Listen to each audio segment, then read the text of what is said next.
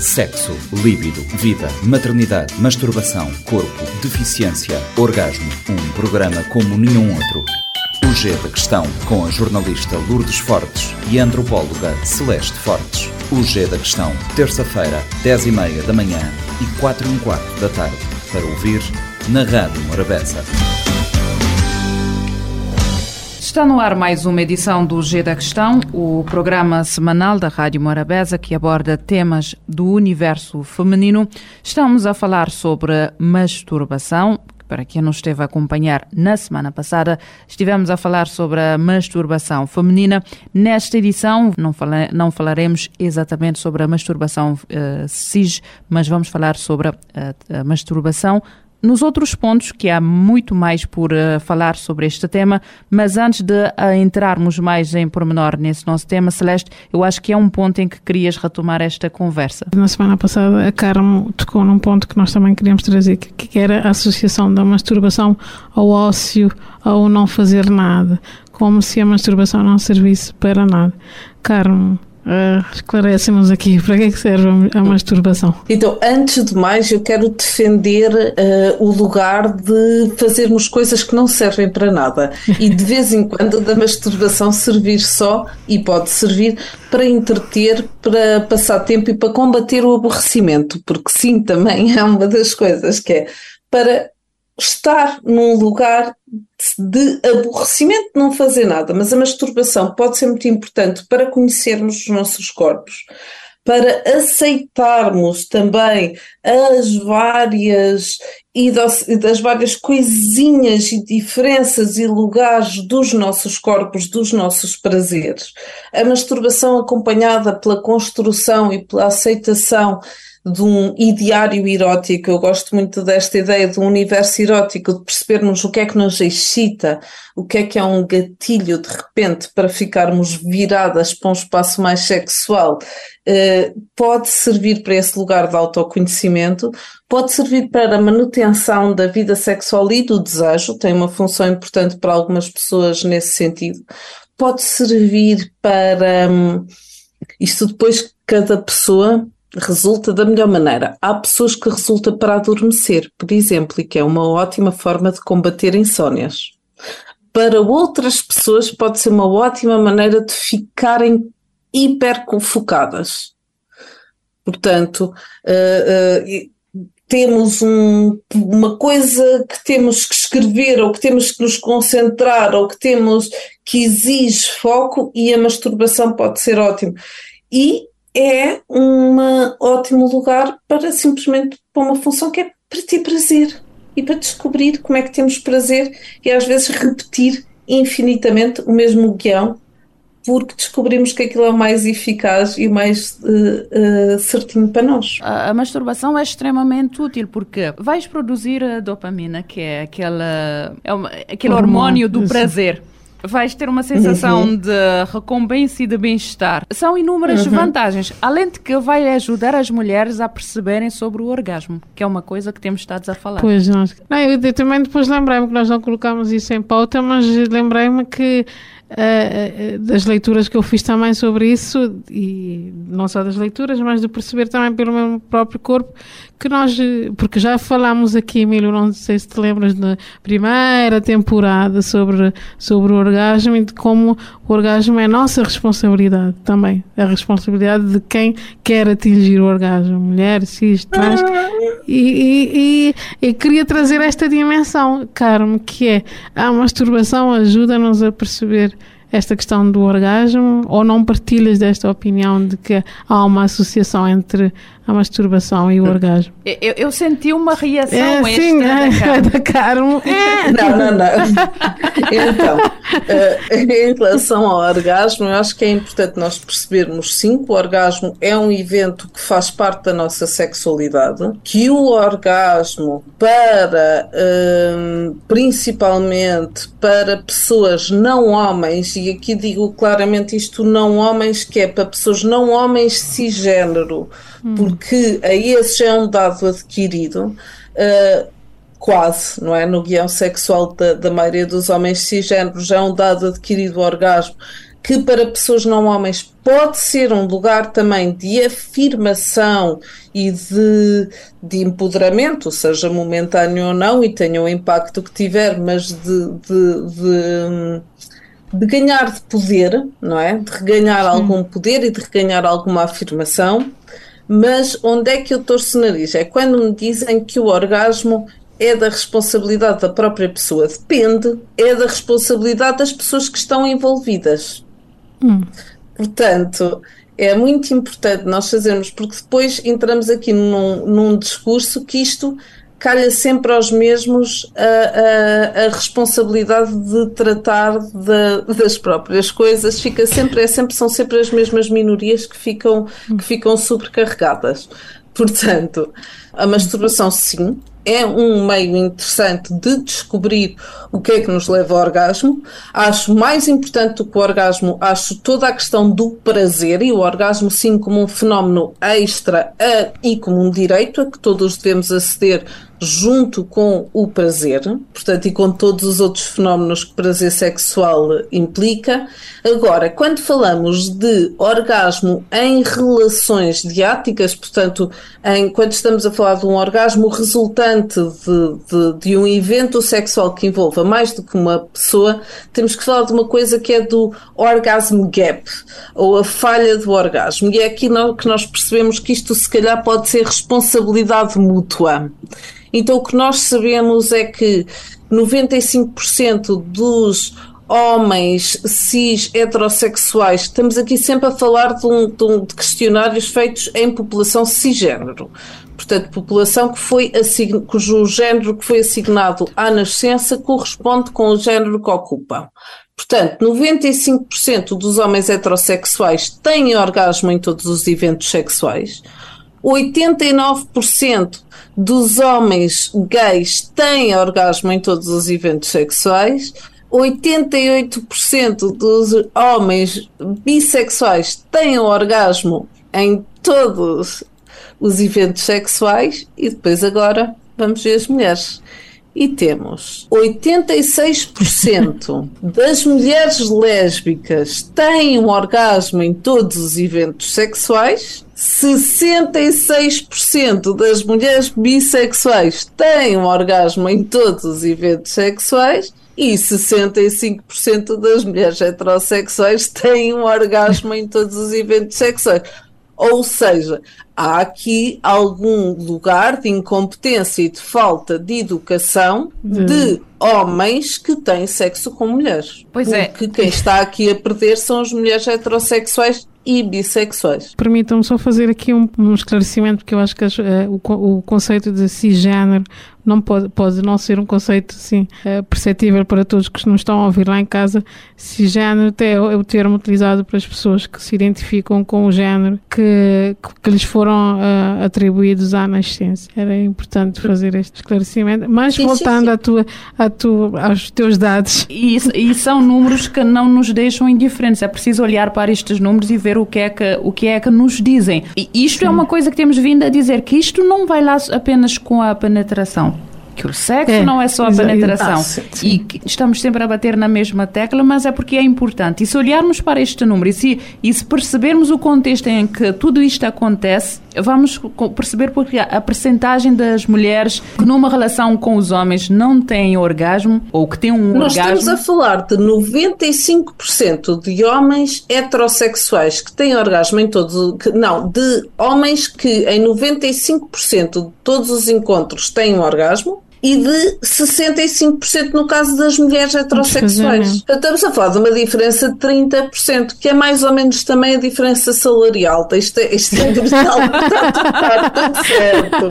E sim, a falta de acesso a um lugar em que as pessoas se masturbem e não só, e saiam do armário na sua masturbação e digam: Olha, eu sei como me dar prazer, portanto, quando estás a ter sexo comigo, eu posso te ensinar como me dares prazer. Tocaste no ponto no... das pessoas falarem e dizer o que é que lhes faz bem. Ou então, há uma outra dimensão que é durante a, a, as relações, não há problema nenhum. É haver masturbação enquanto. Eu não, não sei se no nosso contexto patriarcal e machista. E te perguntar, Carmen, qual é a tua. A Carmen é a Milu, né? Qual é a vossa a percepção? Eh, se, se pode juntar a masturbação a, a, um, a um evento, a um evento sexual uh, cis ou, ou trans ou whatever, mas se se pode juntar a masturbação quando nós não, quando nós estamos acompanhados e acompanhadas. não sei, mas vá, não sei se para, para a cabeça de do, Pá, depende, dos homens. Não, acho que depende. Acho que depende Mas tem a ver com a educação, com a educação. Acho que depende e acho que muitas vezes há um processo também de educação mútuo nas relações. Nós não podemos ignorar isso. Agora, têm que estar as pessoas predispostas a aprender. Muitas vezes não é de onde é que vêm, é com que empatia é que vem pela outra pessoa. Eu acho que se uma pessoa ama outra pessoa e, e, e normalmente o pressuposto, não é? nos vários pressupostos das relações românticas, um deles é que estejam as duas pessoas felizes e satisfeitas. Então, se isso é um valor daquela relação, então temos que perceber como é que a outra pessoa está feliz e satisfeita. Então, o que é que é o prazer e o que é que é o prazer de todas as pessoas envolvidas naquela relação? Sim. E Mas... aí eu digo, eu quando penso em relações, eu quando penso em masturbação penso num ato uh, solitário, eu quando penso em relações a dois eu penso em estimulação manual e em, ou em estimulação com brinquedos. E aí hum, o que okay. nós sabemos é que efetivamente para pessoas, e aqui temos que ir a genitais, porque aqui estamos a falar de genitais, não estamos a falar de mulheres ou de ou de homens, ou de, mas para pessoas com vulva, a estimulação clitoriana é essencial. Nós sabemos isto desde os anos 50. Temos que. É, é, é espantoso como isto ainda é, ainda causa impacto, esta informação. Temos e... estes dados já há 70 e tal anos. Sempre se soube, mas ainda é preciso estar a falar sobre isto para naturalizar. Normalizar e tal. Exatamente, exatamente. E é como tu disseste, estamos a falar de órgãos genitais e é preciso perceber tudo isso. Não, nós não estamos a falar de um ato simples, não estamos a assinar um papel. É, é, são vários fatores envolvidos numa equação para funcionar, senão não, não chegamos lá. Claro, a resposta sexual passa por estimulação externa, na maior parte das pessoas. Portanto, se queremos as pessoas satisfeitas, vamos tratar disso. Vamos. Mas, Carmo, eu queria uh, perguntar, também trazer essa dimensão que já tinhas uh, no primeiro episódio, que é uh, da, masturbação, da, da, masturbação não ser apenas genital, ou seja, que a masturbação acontece. Sim. Essa ideia de que. Como desmistificar esta ideia de que a masturbação Sim. acontece apenas nos genitais? Olha, eu gosto muito de ir, eu gosto sempre muito de ir à história. Uh, e aqui vou um bocadinho à história da religião. Então, tanto na religião uh, católica como na religião judaica, houve dispositivos de controle do prazer co do corpo para transformar o sexo em apenas reprodutivo. Então, em ambas tínhamos uma coisa que era do caso de uma era um lençol, convencionou-se um lençol com um buraco, no caso de outro convencionou-se uma camisa, que era a chemise kagui, que era uma, chemise, uma camisa com um buraco para os genitais. Porquê? Porque o contacto da pele com pele era considerado uh, luxurioso. É muito engraçado porque das, das religiões matrizes mais conhecidas, por exemplo, o grande, a religião que tem o maior foco no prazer e que é abordado dentro das relações, da relação íntima, que é abordado de uma forma como um lugar de importância, é no caso da religião muçulmana, que o prazer tem uma importância tremenda e é muito bonito ver isso e ver que há aqui pontos de fuga em, em religiões e lugares onde o prazer é tido em conta. Uh, e então, este contacto de pele com pele como um lugar que evoca a luxúria. Uh, e então, mas e qual é que é este contacto de pele com pele que nós temos connosco? Eu lembro-me sempre de que quando somos crianças, nós temos uma capacidade tão táctil de observar o mundo e de conhecer e de nos conhecermos a nós. E aquele fascínio com que começamos a olhar para os nossos braços, para as nossas mãos, ou aquela coisa em que nos apanhamos distraídos a fazer umas festinhas no braço e aquilo está a dar muito prazer. e um bocadinho percebermos que nós temos vários destes pontos no corpo. E, por exemplo, acho piada fazer esta proposta a pessoas que já se masturbam, que é reparem o que é que estão a fazer quando se masturbam. Há pessoas que, por exemplo, que quando se estão a masturbar têm tendência para esfregar os pés um no, um no outro, ou para segurar mais os peitos, ou para segurar o lençol de uma forma que aperta mais o corpo, ou para pôr os cabelos na almofada de uma forma que sentimos assim um mini puxão. Portanto, recomeçarmos a reparar onde é que nós estamos a ir buscar mais sinais de prazer no nosso corpo para compor aquela cena. Que é esta ideia de onde é que nós estamos a ir buscar prazer no nosso corpo e onde é que nós podemos aumentar. Porque a questão é olharmos para isso e percebermos, ok, isto é um lugar, um ato que nos dá prazer, então vamos amplificar isto, vamos dar mais espaço no meu dia a dia, no meu mundo erótico a este ato. Eu aqui ia aqui trazer um exemplo simples. Eu acho que se alguém nos está a ouvir lá em casa, está, está parado de certeza a pensar em, em que momento é que teve esta, esta sensação. E é uma expressão que costumamos usar no nosso dia a dia, que se alguém nos diz uma coisa boa, ou se, vê, se, estamos a passear numa montra e vemos uma coisa bonita, ou estamos a ouvir uma música, aquela sensação de pele arrepiada. É um, hum, é um começo. Bom, não é? É, é, precisas haver uma comida apetitosa, porque... Sim. E, e às vezes dizemos assim, acho que tive um orgasmo. No crioulo, tipo, eu é. acho que eu tive um orgasmo. Mas é, é aí que começa. S são várias as sensações e são vários os contextos é que, em que descobres este Exatamente, prazer, que não é, é um prazer apenas sexual, porque há, há, esta tendência de sexualizar tudo, mas são várias as coisas que te podem dar prazer. E é isso que temos que nos focar e descobrir essa, essas fontes, né? estas terminações que temos espalhadas pelo corpo que nos que têm como função nos dar uh, prazer. Celeste. prazer é Sim. prazer, depois o contexto em que o vivemos é que é diferente. Sim, estava aqui a pensar quando nós usamos aqui a expressão ah, é, é, esta comida é orgástrica, né? É, é, tivemos um, um orgasmo gastronómico ou por aí fora. Mas essas são, eu acho que são, são dimensões interessantes para pensarmos como é que. Estava aqui a, pensar na questão da imaginação, Carmo. Como é que tu metes aqui a, a imaginação num, num evento de masturbação, por exemplo? E começando pelo é facto também das mulheres, de uma coisa que já falamos aqui, que as nossas mulheres não, ou que as mulheres não constroem o seu roteiro sexual. E isto também Sim. há de, ter, de ser levado em Sim. conta. Não, eu aconselho sempre, por exemplo, um dos, dos eu em aconselhamento acabo por trabalhar com, com muitas principalmente muitas mulheres cisgênero de várias idades que estão a descobrir o prazer e às vezes passa por esta coisa de descobrir o que é que lhes dá prazer sem pensar no que é que é sexual e não sexual. E depois, ok, então agora vamos descobrir o nosso imaginário sexual. O que é que nos excita? O que é que nos causa assim um quentinho por dentro, uma coisa, então um começamos a descobrir algumas, algumas coisas, alguma, um arrepiozinho, não é? Voltamos ao arrepio uhum. que está sempre lá presente. Esta sensação. Então, para algumas pessoas, por exemplo, pode ser importante lerem livros eróticos e, e, e tem-se visto que é importante, porque por acaso anda-se a vender imensa literatura erótica, de repente.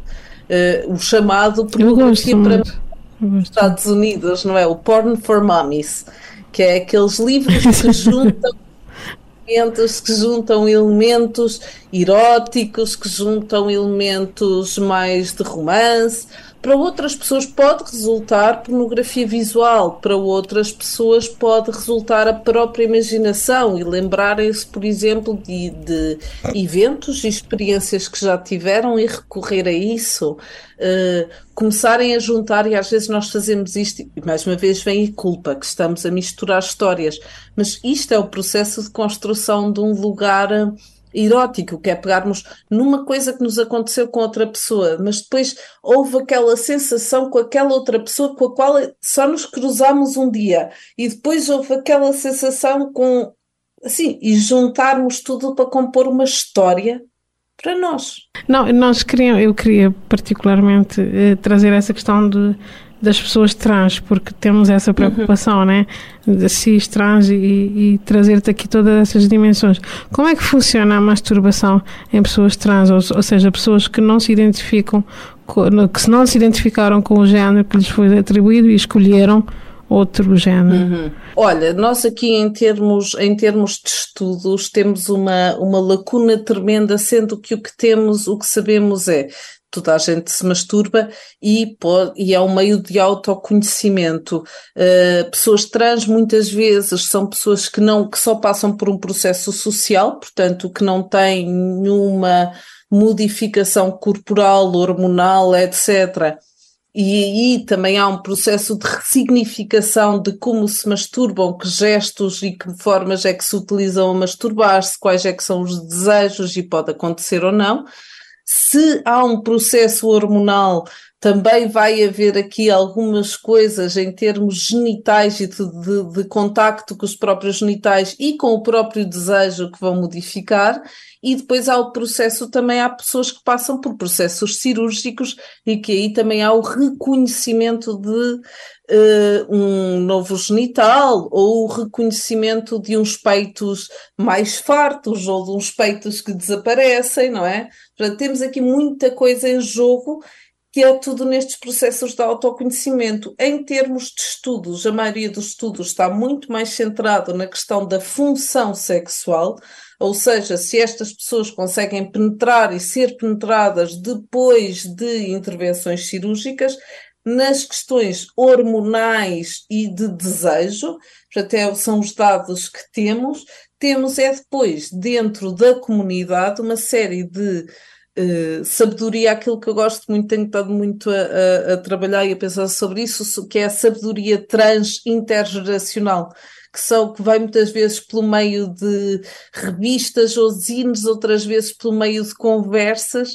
outras vezes, não é? Que vai passando assim, de, de, forma meio oral, meio pela porta do cavalo entre, entre, entre a comunidade, de, de formas de ter prazer e de abraçar uh, o, o, corpo, que depois, numa sociedade cis-centrada, ou seja, numa sociedade que é feita para as pessoas cisgênero, tem outros significados. E é isto, estas pessoas não têm, isto é ao mesmo tempo uma liberdade e também um lugar de uma, de uma condenação, que é nós não temos um guião uh, uh, social onde encaixemos. E muitas vezes são corpos que nas relações com as outras pessoas são fetichizados. Então, como é que de repente tu te reaproprias do teu corpo? E o ato de masturbação e prazer pode ser muito importante nesse sentido, que é reapropriar-te do teu corpo e dar novos significados ou encontrar os teus significados e as tuas práticas com o teu corpo. Sexo, líbido, vida, maternidade, masturbação, corpo, deficiência, orgasmo. Um programa como nenhum outro. O G da Questão, com a jornalista Lourdes Fortes e a antropóloga Celeste Fortes. O G da Questão, terça-feira, 10h30 da manhã e 4 h quarto da tarde. Para ouvir na Rádio Morabeza. Este programa está disponível em formato podcast no Spotify e em radiomorabeza.cv.